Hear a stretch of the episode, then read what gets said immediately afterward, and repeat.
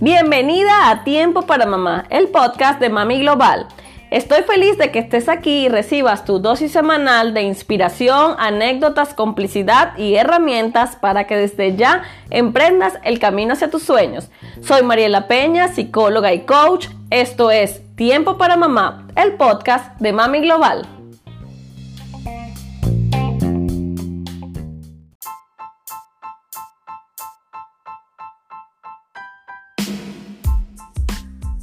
Bienvenida al episodio 2 de Tiempo para Mamá, el podcast de Mami Global. En el podcast del día de hoy estaremos hablando sobre esos primeros pasos para retomar tus sueños sin descuidar a tus hijos. Yo tengo una guía gratuita sobre esto, pero quiero conversar un poco más allá de lo que, de lo que va en la guía y de dónde nace todo esto. Hoy quiero contarte que mm, realmente yo pensaba que si retomaba mis sueños iba a descuidar a mi hijo. Y eso era una creencia que me limitaba eh, constantemente. ¿Y por qué me limitaba? Yo decía, wow, o sea, tenía como una, esa confusión o esa, o esa creencia de que, de que el éxito eh, solo se podía alcanzar y si descuidas lo importante. O sea, yo pensaba que de alguna forma no podías tener las dos cosas, o sea, no podías como tener éxito en, algo que te gusta o en tu profesión y a la vez tener éxito familiar. Y esa es una creencia que además me di cuenta que era una creencia compartida, una creencia, digamos, colectiva y que, que, era más común de lo que yo pensaba. Esa creencia viene desde antes de yo ser mamá, o sea, desde mucho antes y creo que por eso también retrasé mucho el hecho de ser mamá siempre decía, yo pensaba, yo quería ser una mamá joven y luego decía, no, más después, el otro año y mejor el otro y, después. lo iba poniendo más lejos porque mm, yo no sé a ti, pero a mí me decían mucho, yo escuchaba mucho esas frases como, pues haz todo lo que tengas que hacer antes de que tengas los muchachos o haz lo que quieras hacer antes de que tengas a los hijos. Viaja antes de que tengas a los hijos. Disfruta antes de que tengas a los hijos.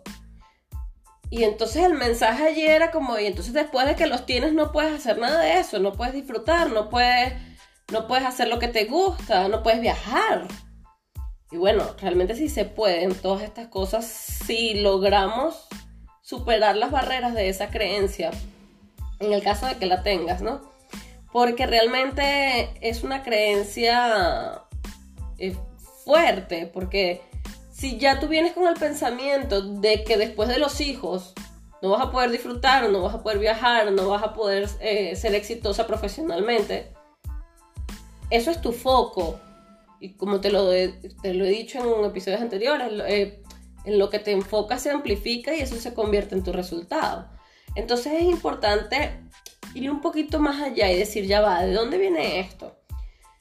Antes de ser mamá yo decía, wow, o sea, realmente escuchaba incluso de amigas que, tenían hijos cosas como yo quería ser escritora o yo quería eh, ser bailarina o resulta que yo quería ser una gran gerente de una empresa o ay, sabes que yo quería emprender, quería montar una tienda, pero, pero no lo hice.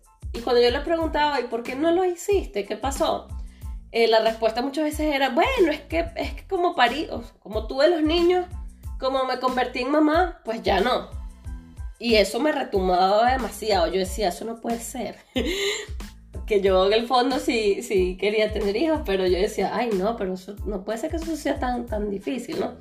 Y por el otro lado estaba, o, yo veía que sí, que había mujeres que, que eran exitosas profesionalmente, o que hacían las cosas que les gustaba o que viajaban y que había cierto reclamo a sus hijos en el sentido de que no le daban tiempo de calidad o que no estaban con ellos o que los hijos no, no, sentían ese amor, ya hablando de, de hijos grandes, ¿no?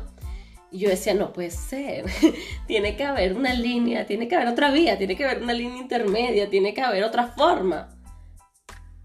Y de allí nace todo esto y es una búsqueda personal, es una búsqueda de, saber cómo, cómo ir superando cómo ir desmontando esas creencias que tenemos en torno a la maternidad, que tenemos en torno a que si hacemos algo por nosotros descuidamos a nuestros hijos. Y la verdad es que es que no, la verdad es que cuando nosotras nos ocupamos de nosotras mismas,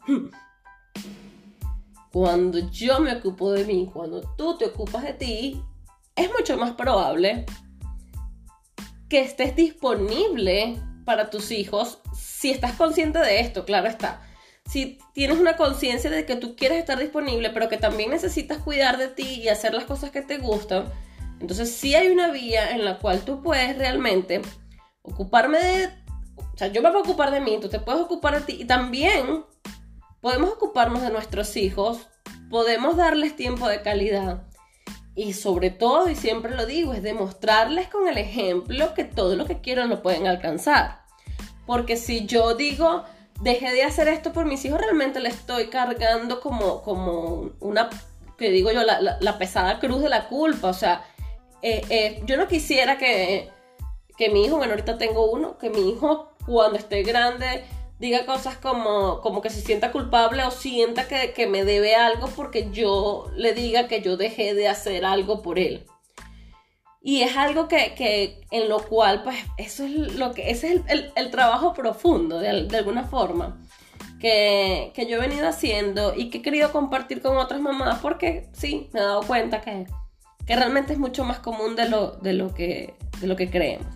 Entonces, cuando esas creencias están allí, esas creencias que te sabotean, esas creencias de no voy a poder, esas creencias de va a ser más difícil porque soy mamá,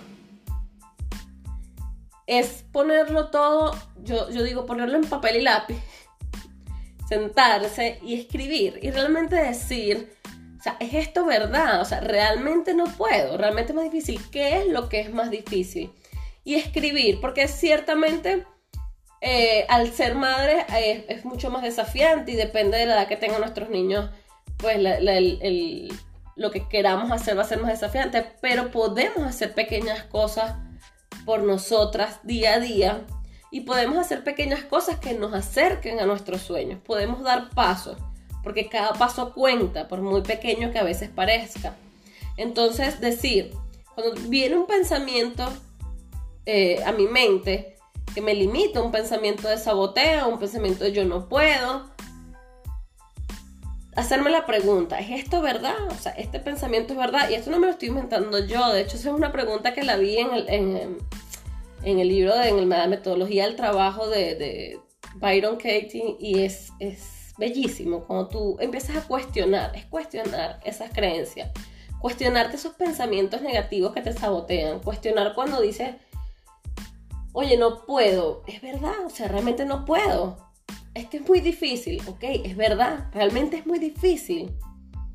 Y, escribir y sacar eso de allí, sacar eso y decir, ok, ¿qué puedo hacer? Realmente, ¿qué puedo hacer distinto? Por eso es que yo pienso que tener claridad en lo que quieres es sin duda eso que te va a permitir dar esos pasos. Porque cuando tú tienes claridad en lo que quieres, realmente puedes eh, sobrepasar esas creencias que te limitan.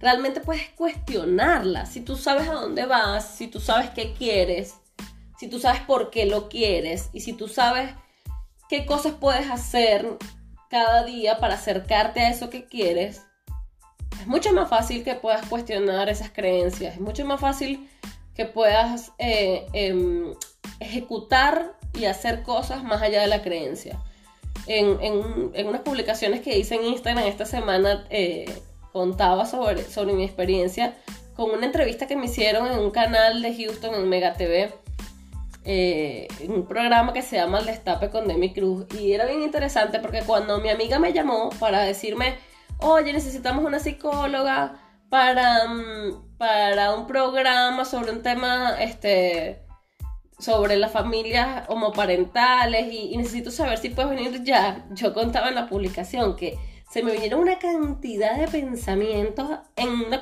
fracción de 5 segundos. O sea, yo estaba hablando con ella y esos pensamientos eran. O sea, ¿y cómo voy a hacer? Y el niño, eso es muy difícil y tengo que ir a Houston. Yo estoy a, casi 3 horas de Houston. Y era decir, y tengo que viajar, ¿y cómo voy a hacer con el niño?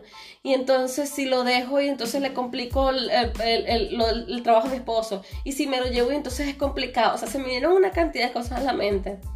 Pero ese día me di cuenta que el trabajo que he venido haciendo, el trabajo interno, eh, ha tenido frutos. Porque pasaron los cinco segundos y yo dije, sí, claro, cuenta conmigo.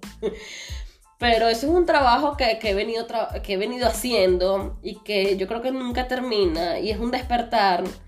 Y es el despertar que yo te invito, un despertar de conciencia de, de, cuestionar las cosas y de decir, ok, mantenerme alerta para hacer lo que quiero hacer y hacer lo que me acerca a mis sueños más allá de esos pensamientos que me limitan. Esos pensamientos van a aparecer, van a seguir apareciendo y a medida que vas creciendo y a medida que te vas acercando más a eso que quieres, pareciera que como que aumentan.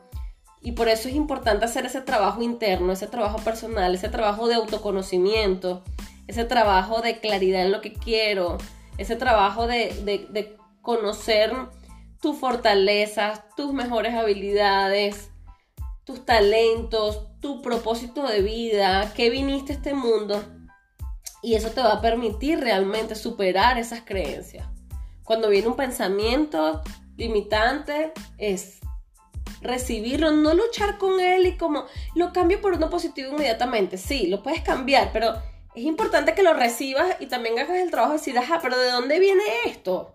Porque yo estoy pensando eso. Cuestionar, cuestiónalo todo. Cuando tú cuestionas ese pensamiento, porque yo estoy pensando esto y vas va un poquito más atrás y tal vez consigues la raíz y dices, ah, es eso. Y puedes trascender y puedes continuar. Y sí, por supuesto, buscar pensamientos que te potencien, que te hagan sentir mejor, pensamientos de optimismo, pensamientos que te motiven.